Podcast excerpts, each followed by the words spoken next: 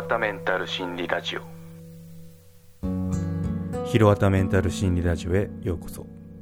この番組は人生100年時代を生きるために折れない心のためになる情報や心理学で語られている法則などを紹介する番組です。人生は短距離走ではなくマラソン。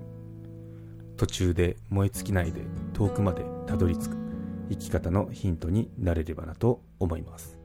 ひろわたメンタル心理ラジオ。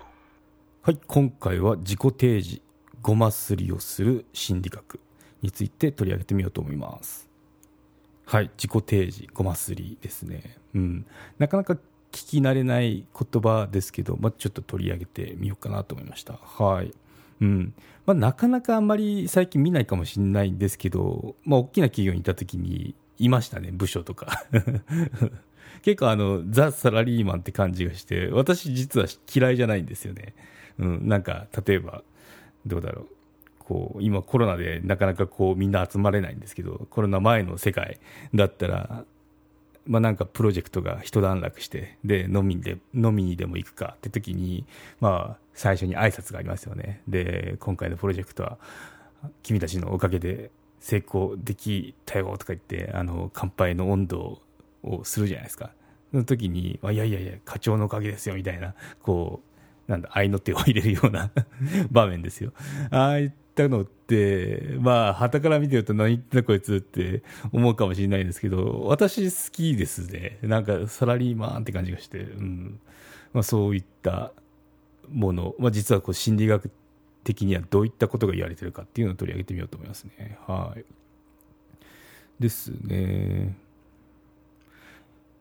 まあ、良い印象を与えるために自分を演出するって言われてますね。うん。人は相手に好かれるために時には自分を取り繕います。例えば上司にお世辞を言ってごまをする部下。相手を褒めて気持ちよくさせることで自分の印象や評価を高めようとしています。相手に好かれたい。こういうふうに思われたい。という気持ちから自分を演出することを自己提示と言います。自己提示ですね。うん。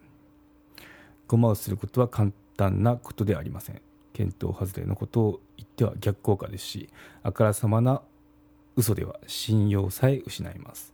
ごますり上手褒め上手相手の良いところを見つけてそれをちょうど良いタイミングで言葉にする能力っていうのは高いものがあります。ってことで、うん、結構コミュニケーション能力高いですよね、うん、こうとっさにでとっさに言葉を発さなきゃいけないんでやっぱ普段からその観察眼とかあとはそのちょうどいいタイミングっていうのの見極めとかもあるんで結構あのよくそういうことなんか言えるなって思うんですけど能力的にはスキル的には高いですよね、うん、なので結構そういったとこでも私好きなんでしょうね。はい。で他にも相手の好みに合わせたり自分をへりくだったりするのもごますりの上等手段です。いずれもやりすぎると鬱陶しく思われてしまうためうまく相手に取り入るには高いコミュニケーション能力が必要です。そうですよね。うん。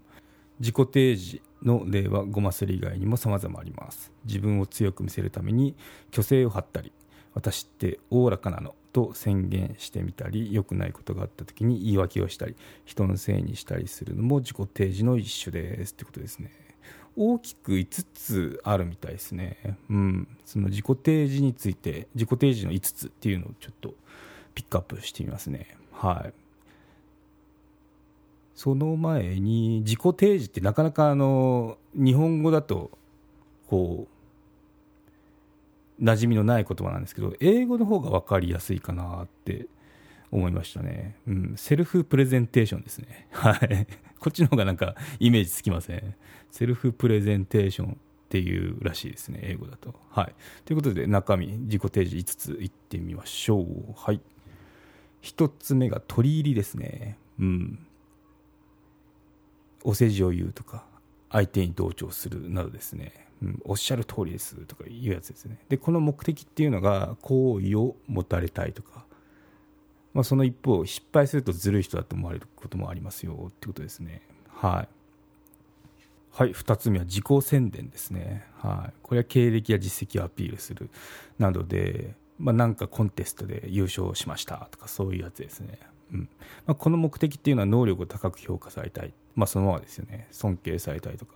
ででもやりすぎるとうぬぼれ屋さんと思われてしまいますよ。ってことですね。はい。次が師範ですね。自分を犠牲にするとかボランティア活動するってやつで道徳的に立派な人だと思われたいっていうことが言われてますね。うん。まあ、失敗すると偽善者と思われてしまいますよって。なんか紙一重だなって感じがしますね。うん、いいことですけどね。はい、師範もなんかあの馴染みのない言葉なんですけど調べてみたら英語だとセセティングエグザンポーですね。なんで、うん、なんかどうだろう。サンプルこう規範になることとか、まあ、そんなことなのかなと思いましたけど英語もちょっともやっとする感じですね。はい。セッティングエグザンポーです、はい、4つ目威嚇ですね。怒鳴りつける。暴力を振るうなどですねはいこの目的っていうのは恐怖を与え言うことを聞かせたいですね、うんまあ、これも失敗してしまうとうるさい人ですよねただ、うん、あとうざったいなって思われ 思われちゃいますよね 虚勢を張るみたいな。はい。で、最後が愛玩ですね。自分を卑下する。体調の悪さを強調するなどですね。弱さをアピールして援助を得たい。という目的がありますね。うん。で、失敗すると、卑屈とか依存的などと思われることがあります。ということで、はい。ですね、これがいろいろな自己提示欲、自己提示のその5つのタイプでしたね。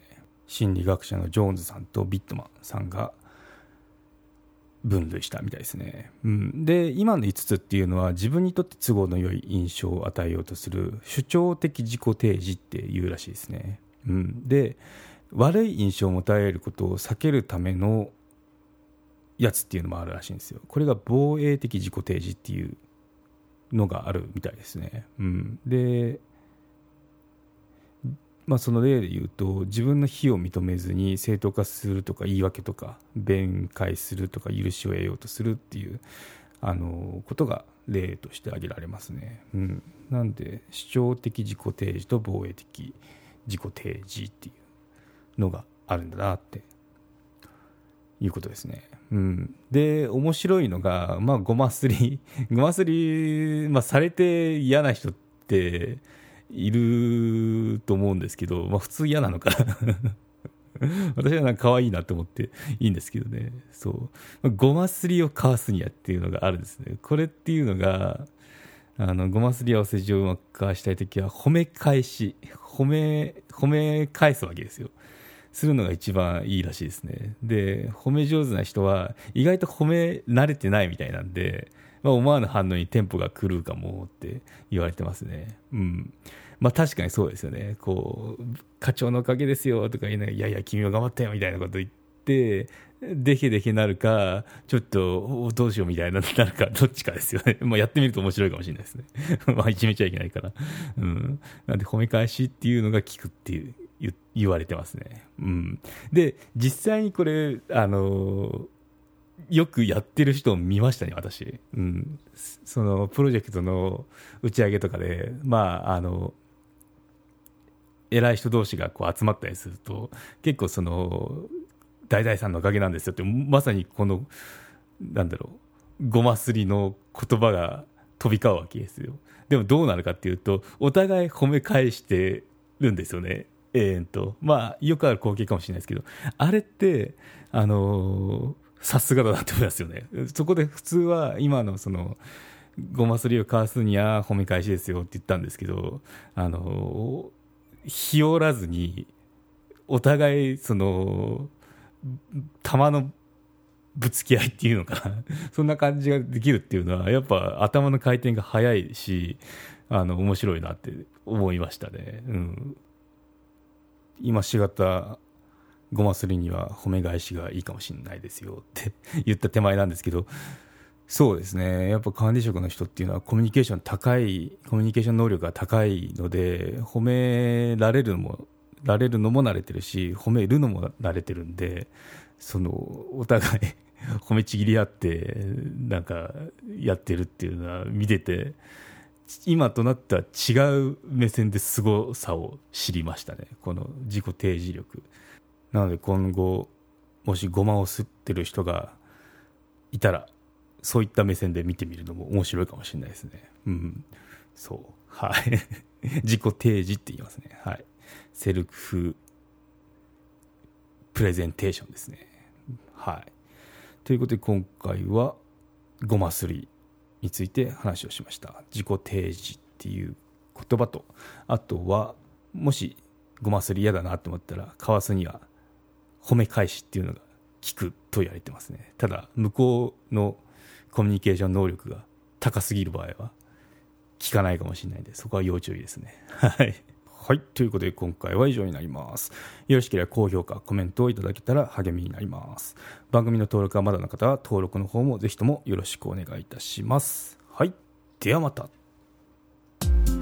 有料チャンネルのご案内をいたします。有料版チャンネル、ひろわたメンタル心理ラジオプレミアムを Apple Podcast で配信中。有料会員はエピソード全編を聞くことができます。また、有料会員のみのエピソードも用意しております。ご登録して応援いただけると励みになりますのでどうぞよろしくお願いいたします。